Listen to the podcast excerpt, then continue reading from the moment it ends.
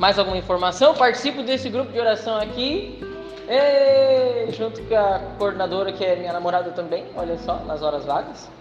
Nas horas vagas. Nas horas vagas, tá, tá bom, né? e é isso, é isso, é isso, é isso. O Cris é coordenador do grupo de oração que eu participei durante a maior parte da minha caminhada na igreja, que é o Peregrinos. O grupo cujo eu fui a primeira vez, haviam sete pessoas. Não me esqueço daquele dia. Haviam sete pessoas na sala, eu fui junto com o Ministério de Música, era o Ministério do Renascer, Gabrielzinho a tocar, falou, vamos lá, um grupo maneiro, opa. E quando eu cheguei no Peregrinos, eu falei, putz, Grilo, aqui é meu lugar, aqui não sai mais. Eu participava de outro grupo de jovens antes, e fui junto com eles.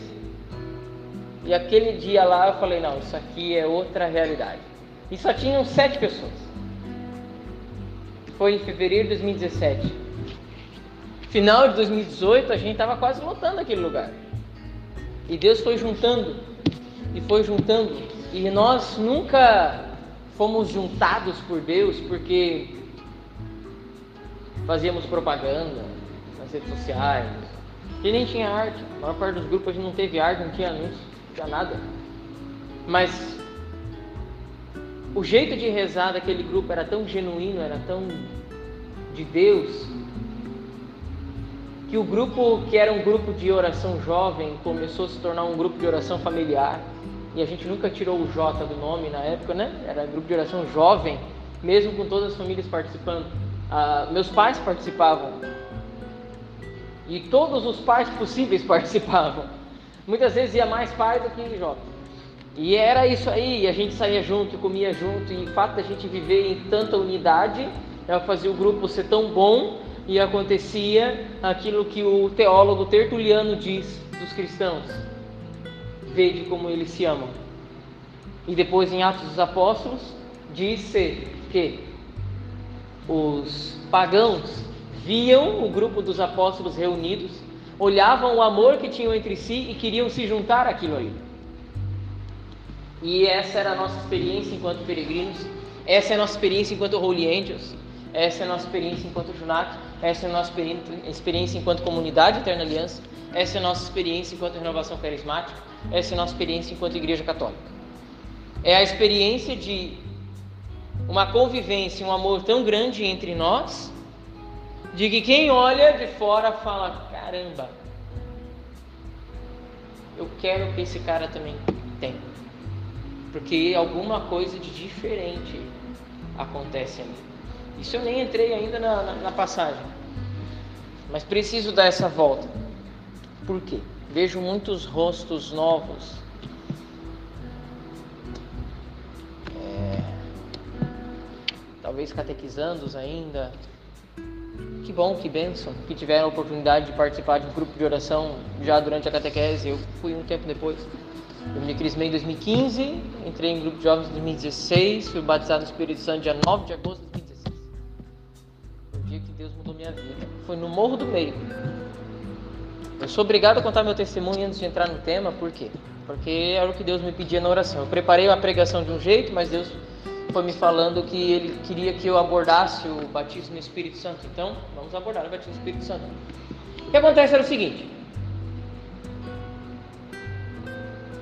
quando eu entrei na adolescência, que eu acabei de sair, quando eu entrei na adolescência, é, eu queria tocar guitarra. Queria tocar guitarra, pô, porque. Aí eu comecei a fazer aula de violão na época, na São Sebastião e tal. Meus pais sempre foram católicos e tudo mais, e eu ia na missa porque era obrigado. Fiz os sacramentos porque era obrigado. Então, mas eu aprendi violão com o Elisandro do Single Core, pô, legal pra caramba. E, e mas queria tocar guitarra e queria ter uma banda de rock e queria sair pelo mundo como as bandas que eu ouvia, não sei o quê. Porque o roqueiro ele não se contenta em curtir a música, ele, ele passa o dia inteiro no YouTube assistindo tudo que os caras estão fazendo. Tem dos caras cagando, o cara assiste. Entendeu? Tu sabe o CPF da avó, da tia do vocalista. Entendeu? Uma parada louca assim. E era essa noia que eu tava. E, e eu fui indo para caminhos cada vez é, piores. Camisas criticando Jesus Cristo, CDs que se chamavam The Satanist, né? O satanista, em bom português. Músicas que louvavam explicitamente Satanás, enfim. Tava numa beleza, tava show de bola. A vida tava um caco. 2015 eu vi uma música católica no YouTube e era de rock, aquilo tocou meu coração. Eu falei, caramba, que isso? Era o sol da meia-noite do Rosa de Sarão. Falei, caramba, o que, que é isso? Isso aqui tem alguma coisa diferente. Fui pesquisando, pesquisando, pesquisando, acabei indo no show dos caras em Curitiba. Fui com uma camisa de uma banda secular, tá ligado? De uma banda bem do capeta mesmo. E fui, cara. E teve adoração do Santíssimo no show, foi mó doideira. E eu lá. Falei, uh, é isso aí, vamos que vamos. E ali foi Deus foi preparando meu coração, isso era outubro de 2015. Mas eu ainda assim, meio assim, meio assim, ainda queria ser um músico famoso. Então eu estudava guitarra 30 horas por dia. E é isso. E fritação e, uh, não sei o quê. Comprei guitarra com símbolos satânicos no braço inteiro. Essa guitarra quase ninguém aqui chegou a conhecer, acho que ninguém chegou a me ver tocando com ela. Com símbolos satânicos no braço inteiro. Pô, legal pra caramba. Uh! E fui, fui, fui, fui, fui, cada vez me afundando mais, cada vez me afundando mais. Em 2016, eu participei de um grupo de jovens aqui do Iririú. Legal, achei maneiro. Sábado à noite, auditório lotado, galera rezando em línguas. Eu achei que eles estavam falando hebraico, sabe? Os caras são fera, mano. Os caras estudaram a língua de Jesus para falar com ele no idioma original, mano. Eu falo dublado, eles falam original, os caras são muito loucos. Sei lá, porque eu penso assim, eu rezo em português e alguém legenda para Jesus lá no céu. Não, os caras falam no original, os caras são muito bons. Depois eu fui entender que era oração em línguas, mas eu participei e falei, pô, legal. Comecei a participar, participar, participar. De repente, em agosto eu fui junto com um irmão meu, Moriel, dois metros de altura. Ele ia pregar num grupo de oração lá no Morro do Meio. E eu fui junto com ele. Chegamos lá, a igreja não tinha igreja, era uma casinha improvisada de igreja. E era chão batido com brita, assim, e aí tinha uma garagenzinha que era onde o grupo acontecia, e do lado tinha tipo um quartinho onde ficava o sacrário. E lá eu entrei no sacrário por quê? Porque eu queria fugir da animação. Nunca gostei da animação. Eu toco, tocar é uma coisa, dançar é outra. Evento, sou não, tal, sei lá. E aí eu queria fugir da animação, porque era um maluco lá tocando violão, tipo, comprido assim. E eu falei, não, não, quero, não gosto de música. E aí, acontece. Só que que desculpa que eu ia inventar para não dançar? Pensei, a desculpa perfeita é fingir que vou rezar lá no quartinho. Ótimo! Ótimo! Falei pra minha namorada até, falei, ó, tô indo pra lá. É lá que está Jesus? Bora. Entrei, me ajoelhei diante do sacrário. O sacrário ele era dourado e pequenininho, ficava encostado na parede.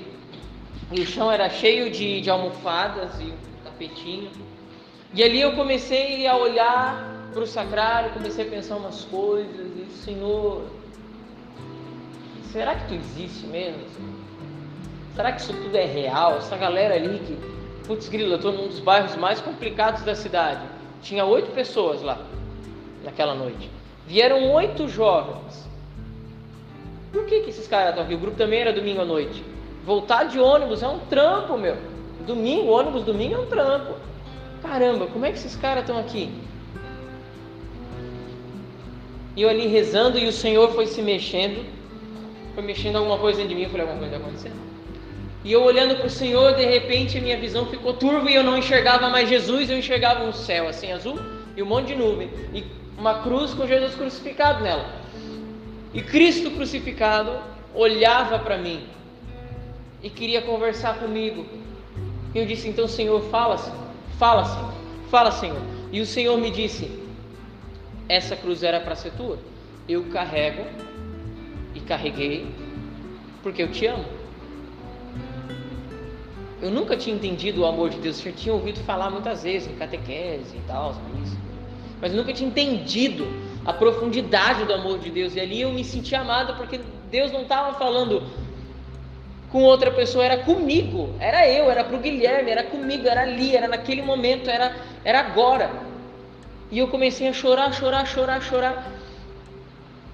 E eu caí de cabeça no chão, chorava, chorava, chorava, chorava.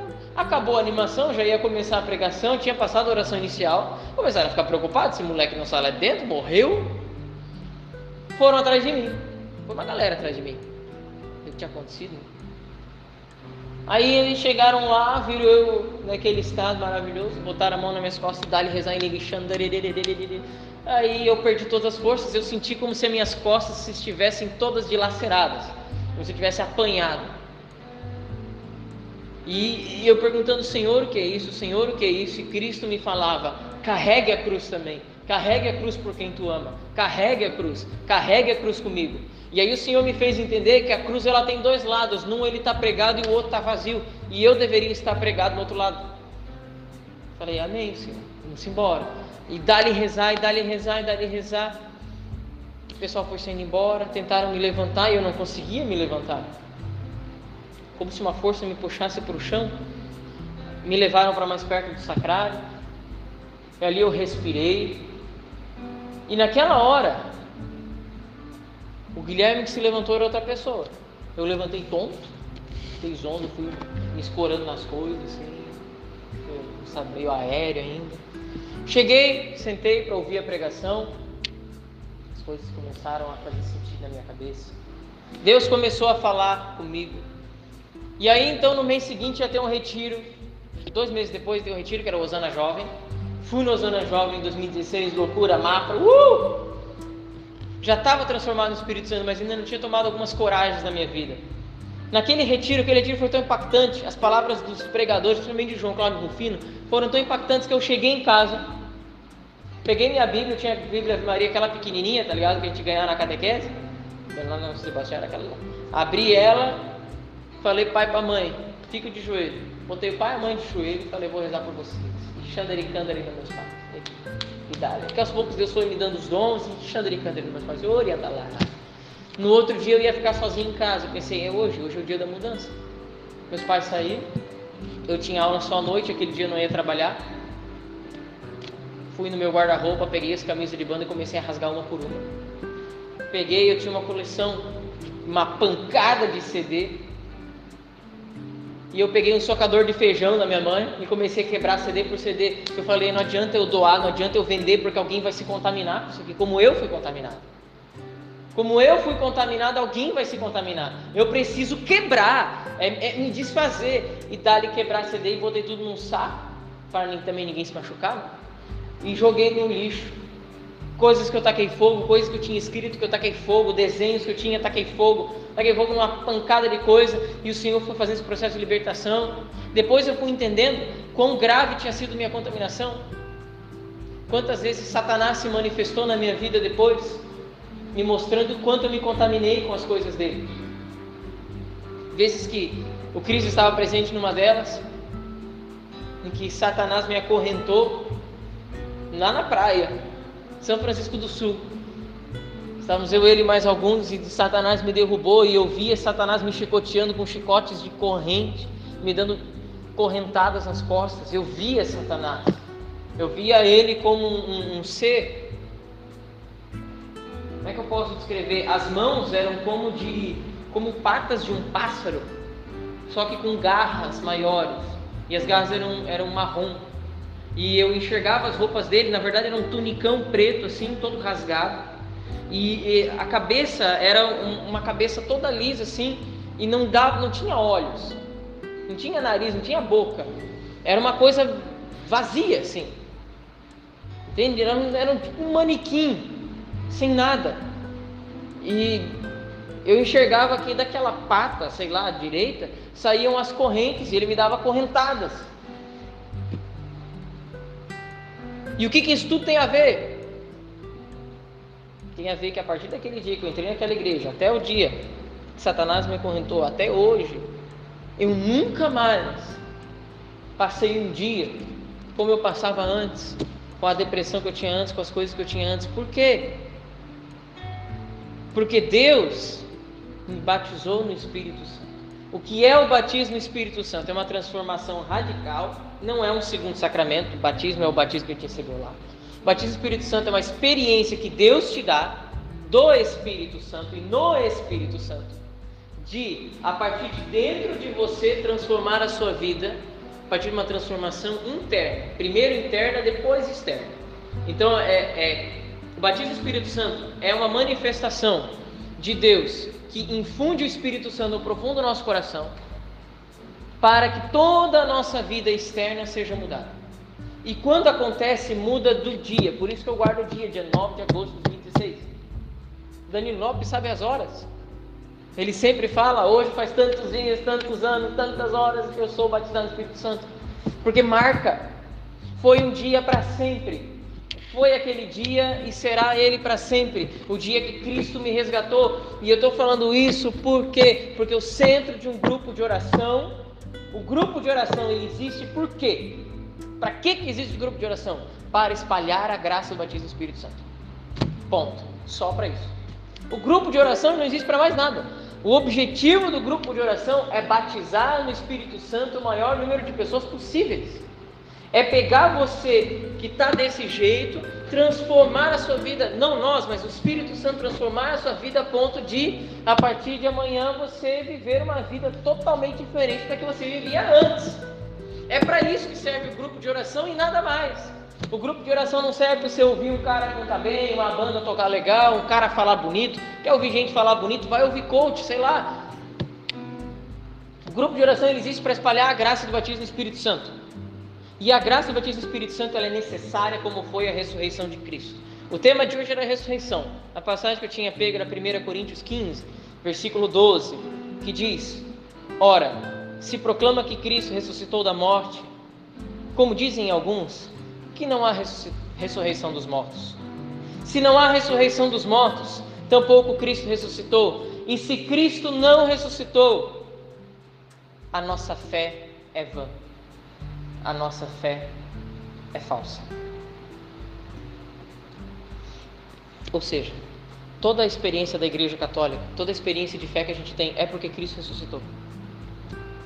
O batismo no Espírito Santo, ele é um pequeno exercício de ressurreição. Por quê? O batismo sacramental, ele nos mata com Cristo, ele limpa a gente do pecado original e nos ressuscita com Cristo como novas criaturas. Cristo ressuscitou verdadeiramente, diz o Regina Né? Cristo ressuscitou verdadeiramente, aleluia. E você pode se perguntar: como é que eu sei que Jesus ressuscitou de verdade, que não é história para boi dormir, que não estou inventando? Há evidências científicas para a ressurreição de Cristo? Essa é uma boa pergunta e é honesta. A resposta é sim. A primeira e grande evidência, comentava com a Manu hoje à tarde, é o Santo Sudário. O sudário que está exposto em Turim é o pano que foi colocado sobre o corpo de Cristo assim que ele morreu. Existe uma imagem de um homem estampada no sudário. Essa imagem é perfeitamente do corpo de Cristo, com todas as suas chagas e sangue escorrendo ainda. É uma imagem belíssima, mostra como era o verdadeiro rosto de Cristo que não tem nada a ver com aquele que fizeram com Black Power e tal. Não, Jesus era cabeludo, era judeu, então era. Que cor? O judeu é branco, mas como ele pegou sol, ele era o que? Bronzeado. É que não esqueçam que judeu não é só uma religião, é uma raça. Existe o sangue judeu, o DNA judeu. Era um judeu de 1,83 de altura, musculoso, porque trabalhava numa carpintaria. E sim, Cristo ressuscitou. A maior prova está no sudário, porque a imagem foi impressa, segundo os cientistas, com luz. Sabe quanto de luz você precisa para imprimir uma imagem daquela num tecido? Estamos falando do século I, então não tem como fingir. 34 trilhões de watts de potência em um milésimo de segundo.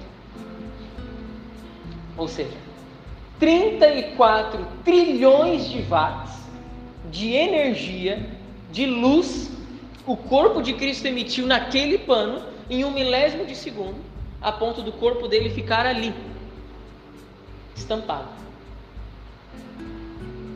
E há mais coisas.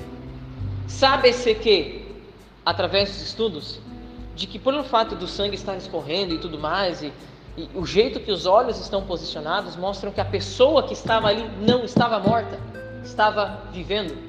Ou seja, foi no momento da ressurreição de Cristo. No momento que Cristo ressuscitou, a explosão de glória tão grande que ficou exposto. Existe um paninho que os judeus colocavam em cima da cabeça. Além do sudário, eles colocavam um paninho extra em cima da cabeça do falecido. Esse pano também ficou com a face de Jesus e está na cidade de Verona, na Itália, e se chama Sudário de Verona. Está lá a face do Cristo ressuscitado. Hoje nós celebramos o dia da Divina Misericórdia.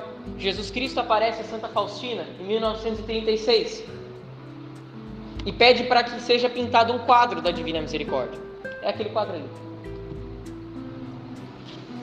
Esse quadro, se você pesquisar na internet, Divina Misericórdia Original, você vê o quadro original, os estudos científicos mostram, olha que interessante, um pintor que nunca tinha visto Santo Sudário na vida, mas ouviu Santa Faustina e ouviu o pedido do Senhor de fazer um, um, um quadro, pintou o rosto de Cristo perfeitamente igual ao rosto do Santo Sudário. Esse é o milagre. E o que, que tudo isso tem a ver com o batismo do Espírito Santo? Tem a ver que nós precisamos entender que essas evidências que nos comprovam que Cristo ressuscitou, que Cristo é verdadeiramente Deus, nos dizem que Cristo quer nos dar a mesma experiência que a dele. Ou seja, Cristo quer fazer você explodir 34 trilhões de watts de glória. Cristo quer fazer você borbulhar e imprimir a imagem dele no mundo em que você vive. Porque o batismo do Espírito Santo provoca a gente a mudar. Eu comecei a rezar no trabalho, rezava terço no ônibus, rezo terço no ônibus, rezo terço no trabalho, rezo onde eu estiver. Não consigo passar um dia sem abrir a Sagrada Escritura e sem ler. Isso é o batismo do Espírito Santo, é o caminho das trevas para a luz. E que tudo isso tem a ver com o quadro que eu acabei de falar? Simples. Olha aquele quadro lá. Repare que o pé esquerdo de Jesus está para frente. É de propósito. Porque significa que Cristo dá o primeiro passo. Cristo já está aqui nos esperando. Outro detalhe: o fundo é sempre escuro. Porque significa que o caminho é das trevas para a luz, não da luz para as trevas. Ou seja, Cristo quer, através do batismo do Espírito Santo, que é também uma experiência de ressurreição, nos tirar das trevas e nos levar para a luz. E a luz é onde? Onde ele aponta o seu próprio coração. É a mudança de vida, é a libertação que todos nós precisamos. Cada um de nós necessita do batismo do Espírito Santo, que pega a nossa vida, chacoalha ela e muda pega tudo que a gente viveu e faz que a gente interprete a vida de outra maneira. Tudo que eu vivi, e você pode se perguntar, e o sonho de ser músico foi por água abaixo? Foi. Deus me levou a ser professor de inglês, que é a profissão que eu tenho hoje. Mas o lance de ser músico e ter uma banda acontece. Lembro que uma das coisas que eu mais curti era os vídeos dos caras saindo em turnê. Meu irmão, ontem a gente foi tocar de van, cara. Chegamos de van no lugar, tinha uma galera, cara. O auditório que a gente tocou ontem, lotado de gente. Tocamos em Curitiba. Tocamos em Governador Celso Ramos. Vamos tocar em Araquari. Quantos lugares Deus já nos levou? Aqui em Joinville, quase todos os grupos de oração jovem possíveis, quase todas as igrejas de Joinville a gente já rodou. Tocamos no encontro de Dia das Mães. Na igreja mais precária de Joinville, com aquele auditório lotado. Ou seja, o que, isso quer dizer para você? Uma coisa. Quer dizer que quando Cristo nos batiza no Espírito Santo, ele não faz a gente ser novo do zero, sem apagar aquilo que apagando tudo aquilo que estava antes. Ele destrói tudo que existia de velho, faz em nós um vaso novo e santifica aquilo que a gente já tinha. Então, aqueles nossos sonhos passados, Cristo ressuscita os nossos sonhos, só que santifica. Então agora eu não quero mais tocar no mundo, eu quero tocar para Deus. Agora eu não quero só dar aula de inglês, mas eu quero falar de Deus para as pessoas. Agora a minha vida se modificou. O meu sonho de ser músico continuava. Mas ser um músico sim. E a experiência que Deus quer dar essa noite para a gente rezar é essa: é de ressurreição. Porque o que o Senhor colocava no meu coração. Ah, o pessoal que está acompanhando o Spotify, tchau e segue nós no Instagram. thank you